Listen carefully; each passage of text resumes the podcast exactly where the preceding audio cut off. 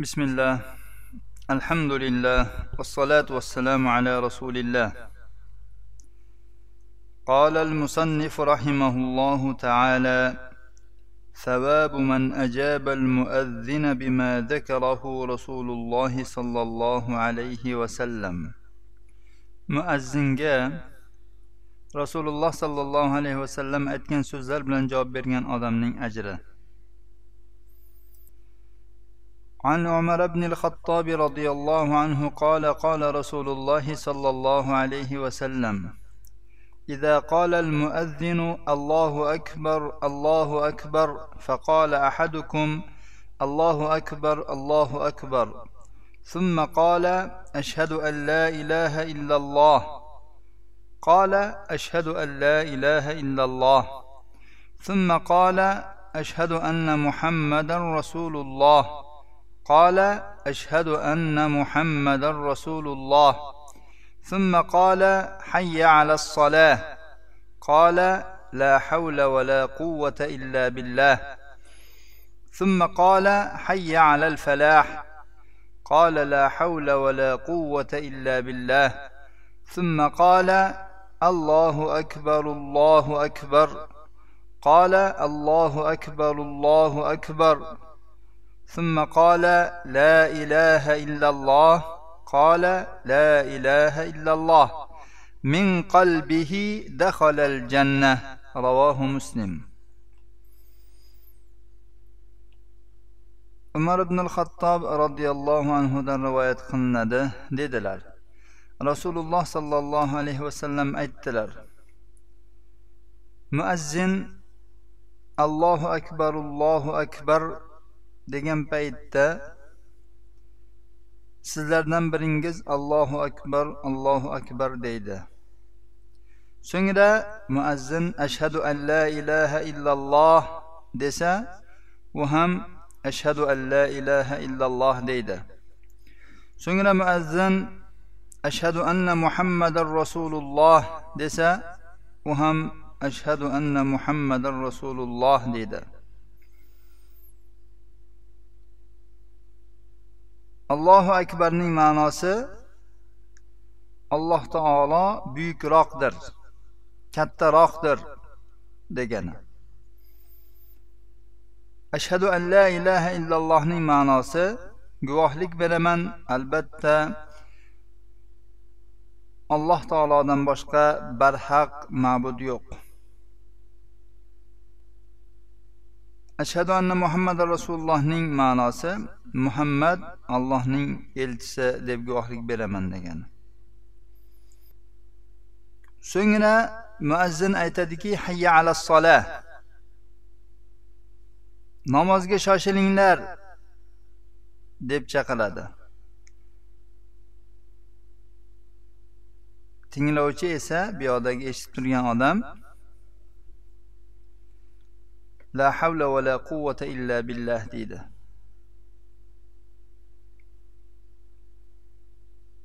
Havl kuch quvvat faqat alloh taolo bilan. Ya'ni mani kuchim ham quvvatim ham yo'q maganim alloh taolo menga kuch quvvat bersagina bo'ladi. Yoki la havla bir holatdan boshqa holatga o'zgarish va kuch quvvat alloh taoloning madadi bilangina bo'ladi. Deb aytadi. Ya'ni buning ma'nosi bu muazzin hayya ala solah qani namozga shoshilinglar deb chaqirgan paytda eshitib turgan odam aytadiki shu namozga shoshilishga namozga borishga namozni ado qilishga menda kuch quvvat yo'q. Bunga harakat qilishga meni kuchim yo'q toqatim yo'q. Faqat alloh taolo kuch quvvat bersagina men shu ishni qila olaman degan ma'no. Keyin muazzin aytadiki hayya alal falah najotga kelinglar najotga. Shunda bu odam aytadiki la havla va la quvvata illa billah. Bunga borishlik uchun ham e, alloh taolo kuch quvvat bersagina harakat qila olaman bora olaman. So'ngra muazzin aytadiki allohu akbar allohu akbar. Sizlardan biringiz ham allohu akbar allohu akbar deydi. So'ngra la ilaha illalloh desa u ham la ilaha illalloh deb shu so'zlarni hammasini qalbidan aytadigan bo'lsa albatta jannatga kiradi. Imom muslim rivoyatlari. Min qalbihi. Bu shunchaki aytib qo'yish emas.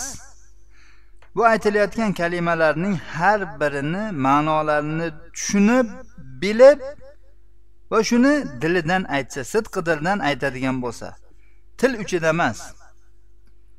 Alloh taolodan boshqa barhaq ma'bud yo'q. Faqat alloh taoloning o'zigina yolg'iz iloh ekanligiga guvohlik beraman deganida ham muhammad allohning elchisi degan guvohligida ham la havla va la quvvata illa billah deganda ham allohu akbar deganda ham allohu akbar desayu uning ko'nglida boshqa narsa akbar bo'lib turgan bo'lsa allohu akbar desayu namozdashab boshqa ishga ketib qolsa.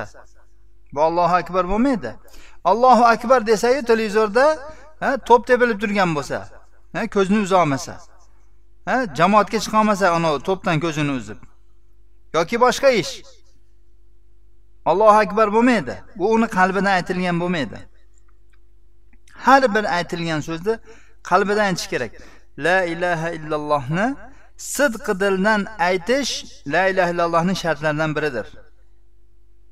Kimiki sidqi dildan la ilaha illallohni aytadigan bo'lsa jannatga albatta kiradi. Sidqi dildan aytmagan odam kirmaydi. Demak muazzinga qanday nima so'zlarni aytsa o'sha so'zlar bilan javob beriladi.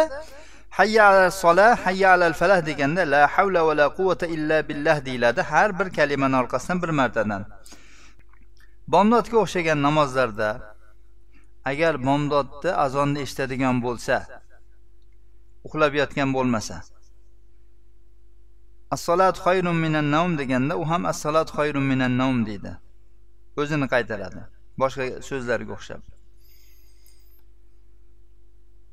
وعن سعد بن أبي وقاص رضي الله عنه عن رسول الله صلى الله عليه وسلم قال من قال حين يسمع المؤذن وأنا أشهد أن لا إله إلا الله وحده لا شريك له وأن محمدا عبده ورسوله رضيت بالله ربا وبالإسلام دينا وبمحمد صلى الله عليه وسلم رسولا.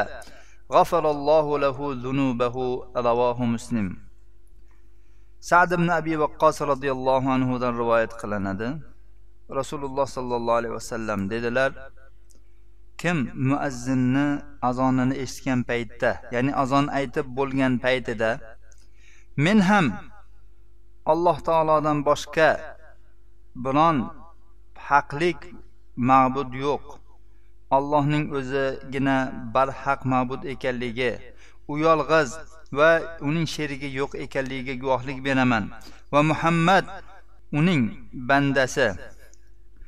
Va elchisi ekanligiga guvohlik beraman. Alloh taoloni rob deb islomni din deb muhammadni sollallohu alayhi vasallam rasul deb rozi bo'ldim deb aytsa alloh taolo uni gunohlarini kechiradi. Azondan keyinla shuni aytadigan bo'lsa bu shu duoni aytishning savobi ajri alloh taolo uni gunohlarini kechiradi. Ozon kalimalarini takrorlasa jannatga kiradi agar qalbidan aytib takrorlasa. Ushbu so'zlarni aytadigan bo'lsa duoni aytadigan bo'lsa alloh taolo uni gunohlarini kechiradi. Boshqa hadislarda quyilarda keladi. shu paytda ya'ni azondan keyin qilingan duo ijobat degan alloh taolo mana buni duosini qabul qilib uni e, gunohlarini kechmoqda وعن ابي هريره رضي الله عنه قال كنا مع رسول الله صلى الله عليه وسلم فقام بلال ينادي فلما سكت قال رسول الله صلى الله عليه وسلم من قال مثل ما قال هذا يقينا دخل الجنة.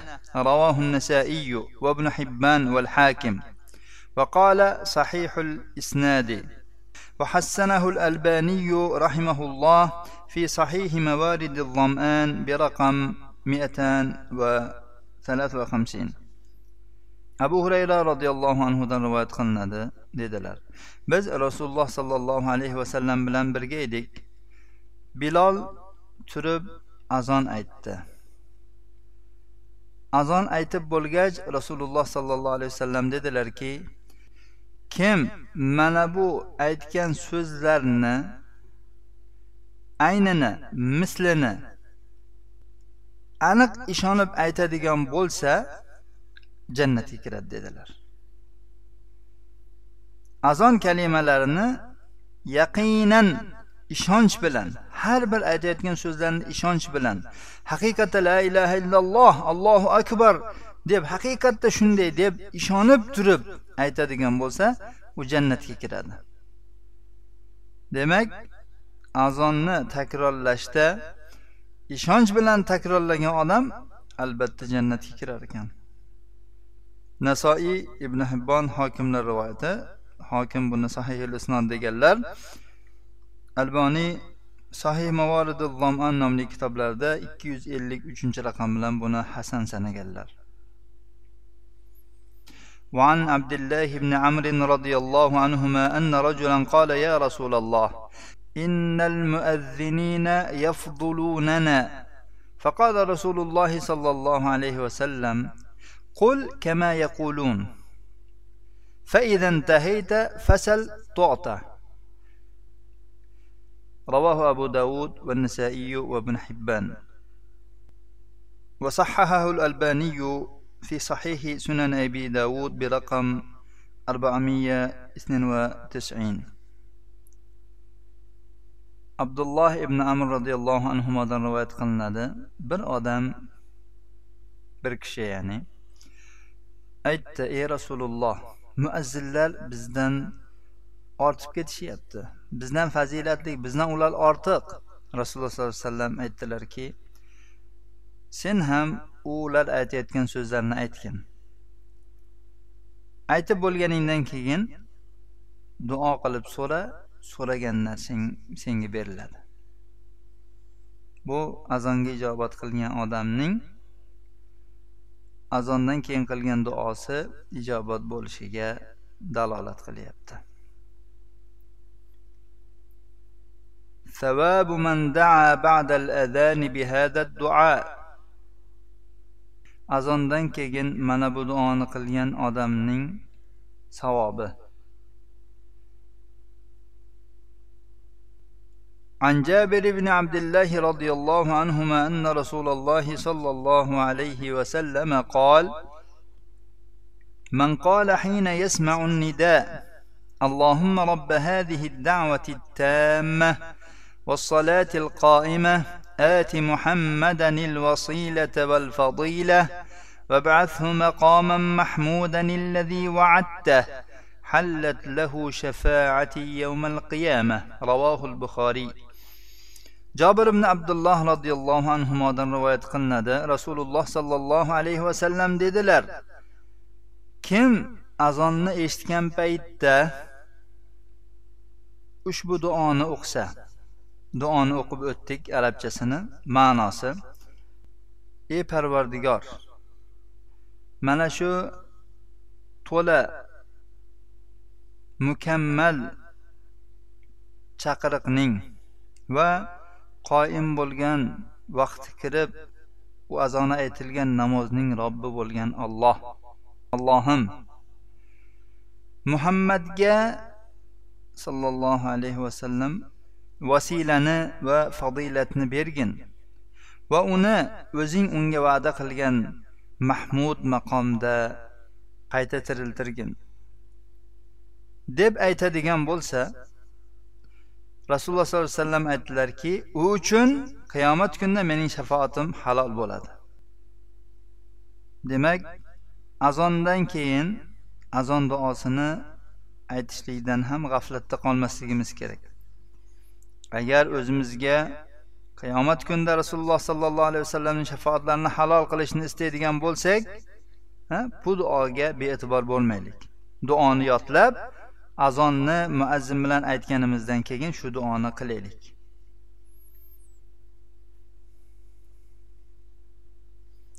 وعن انس رضي الله عنه ان رسول الله صلى الله عليه وسلم قال الدعاء بين الأذان والإقامة لا يرد. رواه أبو داود والترمذي والنسائي وابن خزيمة وابن حبان. أنس رضي الله عنه در رواية قند رسول الله صلى الله عليه وسلم ددلر أذان وإقامة ارتسد قلنجن دعاء قيتر الميدة أبو داود ترمذي نسائي ابن خزيمة وابن حبان للرواية رواية bu hadisni alboniy sahih sunan abi dovudda to'rt yuz sakson to'qqizinchi raqam bilan sahih sanaganlar. Demak bu hadis azondan keyin duo qilish va bu paytda qilingan duoning qaytarilmasligi haqida bo'lyaptiki azon bilan iqomat o'rtasida duo qilgan odamning ulushi ajri savobi uning duosini ijobat bo'lishi ekan. Kim duoyim ijobat bo'lsin desa azon bilan iqomat o'rtasida duolarni qilib so'raydigan narsalarini so'rab olsin. Sababu duai inda iqomati solah. Namozga iqomat aytilgan paytdagi duoning savobi. عن سهل بن سعد رضي الله عنه قال قال رسول الله صلى الله عليه وسلم ساعتان لا يرد على داع دعوته حين تقام الصلاة وفي الصف في سبيل الله. رواه أبو داود وابن خزيمة وابن حبان. وصححه الألباني في صحيح سنن أبي داود برقم 2215 sahl ibn sad roziyallohu anhudan rivoyat qilinadi dedilar. Rasululloh sollallohu alayhi vasallam aytdilar ikki soat borki unda duo qiluvchining duosi qaytarilmaydi yoki duo qiluvchiga duosi qaytarilmaydi. Namozga iqomat aytilgan paytda va alloh taoloning yo'lidagi jihodda safda turilganda. Abu dovud ibn huzayma va ibn hibbon rivoyatlari. Shayx alboniy bu hadisni sahih sunan abi davudda ikki ming ikki yuz o'n beshinchi raqam bilan sahih sanaganlar. Savabu salati mutlaqan. Namozning mutlaq savobi. عن ثوبان رضي الله عنه قال قال رسول الله صلى الله عليه وسلم استقيموا ولن تحصوا واعلموا أن خير أعمالكم الصلاة ولن يحافظ على الوضوء إلا مؤمن. رواه ابن ماجه وابن حبان والحاكم. وقال صحيح الإسناد. وصححه الألباني في صحيح سنن ابن ماجه برقم 224 savban roziyallohu anhudan rivoyat qilinadi dedilar rasululloh sollallohu alayhi vasallam aytdilar istiqomatda bo'lishga harakat qilinglar hech qachon alloh sizlarga buyurgan ishlarni to'la to'kis bajara olmaysizlar va bilinglarki sizlarning amallaringning eng yaxshisi namozdir. Mo'mingina doim tahoratda yuradi.